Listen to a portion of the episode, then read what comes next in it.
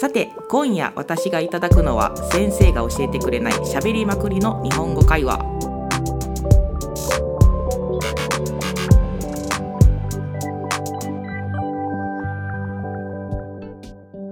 大阪出身のまどかです。大阪に住んでますよしみです。よろしくお願いします。よろしくお願いします。えっ、と早速なんですけども今日のテーマは制服ということで、はい。よしみさんは制服って好きですか？制服はえっ、と楽ですね。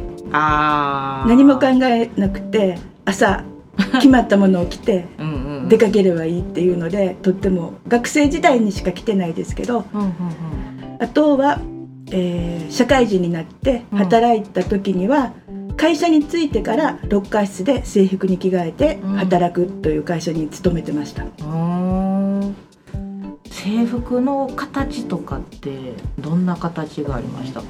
あのよしみさんが着てた服ってどういう制服ですか？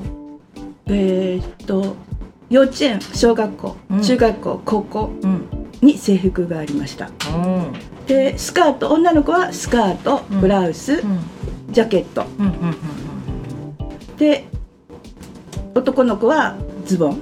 小学生は半ズボンで中学生高校生は長ズボンっていう形の制服でしたね。うん。制服といえばブレザーとセーラー服はい。でありましたよね。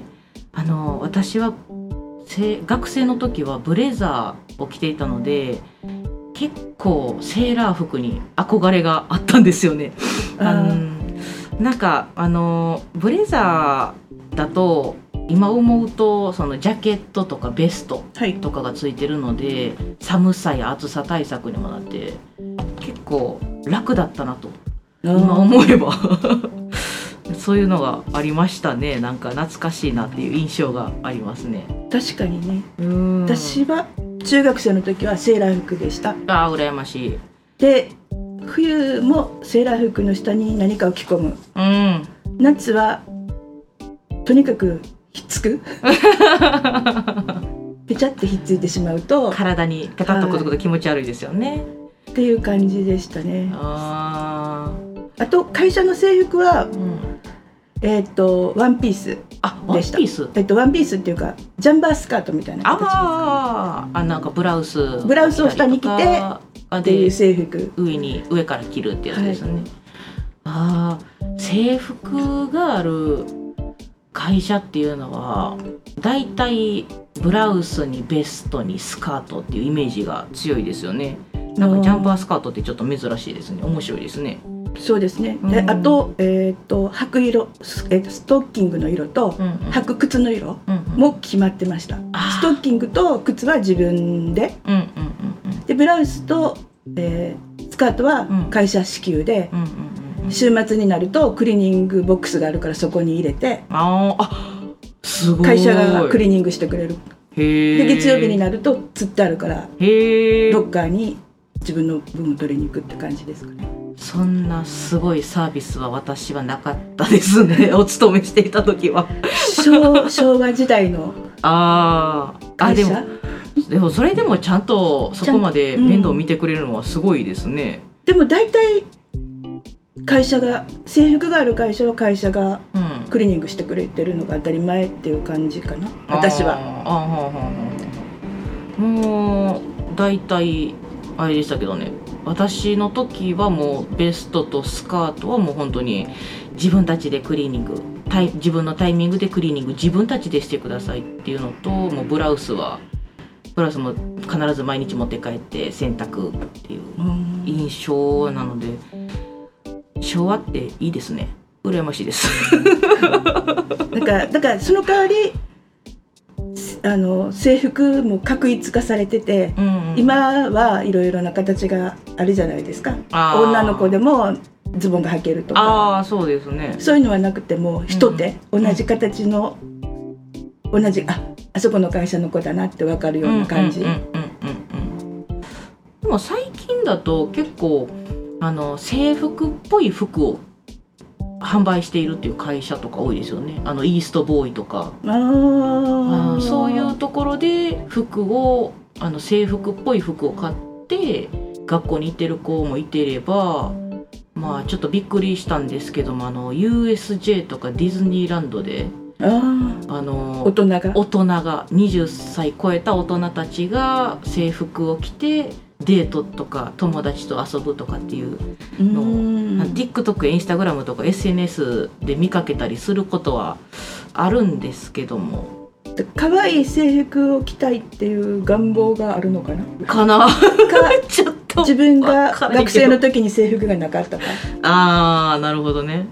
制服がない学校って言っても今いっぱいあ増えてきてますよね、うん。逆にね。うん。あのもともと昔の日本では割と制服っていう規律性とか統一性とかを求めてしっかりうん。あの制服っていうのは作られてたイメージはあるんですけど今はもうちょっと自由化してきてますよね、あの個人の何でしょそうですね。個人を認めるうじゃない尊けど。重するみたいなっていう風潮はありますよね、うん。うん。確かに。でもちょっと日本。日本だからえっ、と。どうなんやろ。自分で責任が持てるとか自分で考えれるような子たちがたくさんいてる学校はううん。昔からうん。あの制服がなくて。ちょっと頑張っていろんなことを教えてあげないといけないなっていう子たちが集まる学校は きっちりとした制服のイメージですね。あーなるほどね。ちょっとあのやんちゃな子たちが多いとか。あ赤ちゃんが多いやつですね。赤ちゃん。うんじゃないね。赤ちゃんじゃないな。そう。面白いですね。あのそう制服で思い出したんですけど、はい。あのちょっとオタクっぽい話になっちゃうんですがはい。あのポケットモンスタはい。ーあの最近新作が出たんですね。はい。であの私はゲームが好きなんでポケモンもやってるんですけども、はい。あのその話の大まかなところで言うと主人公って学校？はい。引っ越してきて学校に行くことになりましたっていうところがあるんですよ。はい。でそのキャラクター自体をあの自分で顔も決めることもできるし髪型も決めることができるっていう風にキャラを一番初めに作るんですけど、はい。その時にあの男の子と女の子っていう区別がない制服になってたんですね。ああ今でもそうですよね。うんあの今までのポケットモンスターだとゲームをすると必ずあの男の子女の子っていう区別の仕方をする服装だったりあの書き方だったんですけど、今はあの男の子女の子っていう言葉じゃなくてあのこっちの子あっちの子っていうような言い方をしてなおかつ制服があの春夏秋冬と準備してくれてるんですけど、うん。全部がズボンなんですよ。わすごいなって思う反面はいスカートが履きたかったなとかってちょっと思っちゃったりすることはあるんですけど うんなんかいろんなところにそういうあの LGBTQ とかジェンダーっていうんですかね。そういうところに配慮してる節が見えてるっていうのはなんかちょっと大きいなって思いますね。なんか世界世界というか日本のその流れがうん。ちょっといろいろと自由に変わってきてるねんなっていう印象がありましたね。う。ん。あの他にもあの何でしたっけ？えー、とあ忘れちゃった。ありがとう。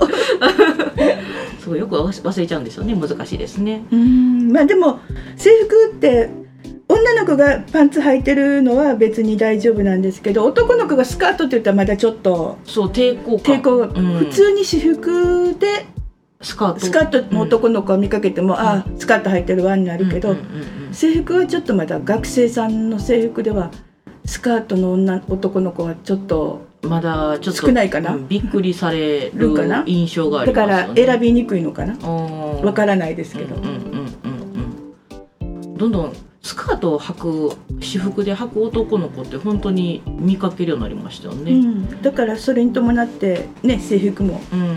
多様になってきたかな？今自由に今は。令和になって、うんうんうん。平成になって。うん短いズボンもなくなってきましたよね。制服でいうと例えば体操服ですか？そう体操服とかもそうですし、あの小学校のうん。ズボンとかも昔はすっごい短い男の子だったらすごい短いパンツだったけどうん。ショートパンツとかも言えないようなすごく短いパンツだったじゃないですか。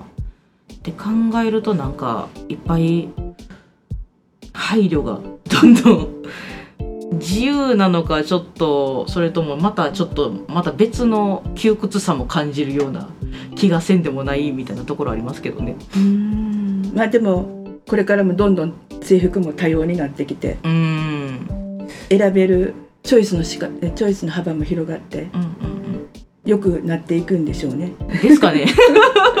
ただそこにいてるっていう誇らしさも多分ああ。学校に関して学校とかそういうとこ、まあうん。企業もそうなのかもしれないですけど。で制服を着てるっていうことはそこの代表みたいな形でそうです、みんなに分かる。うんうんうんそれがまあ誇らしいと思って着てる子たちもたくさんいるいるだろうし。うん。うんですね、まあということで今回はにあ制服という話題でしたがいかがでしょうしょうか？それではまた次回お会いいたしましょう。ありがとうございました。またね。バイバイ。それではさっきの会話の中から問題を出します。質問1。よしみさんが学生の時に着ていた制服の形は何でしょ質問2まどかさんが学生の時に着ていた制服の形はどんな形だったでしょうか？皆さん今日のお話どうやった？面白いなと思った人はチャンネルの購読よろしくお願いします。じゃまたね。バイバイ。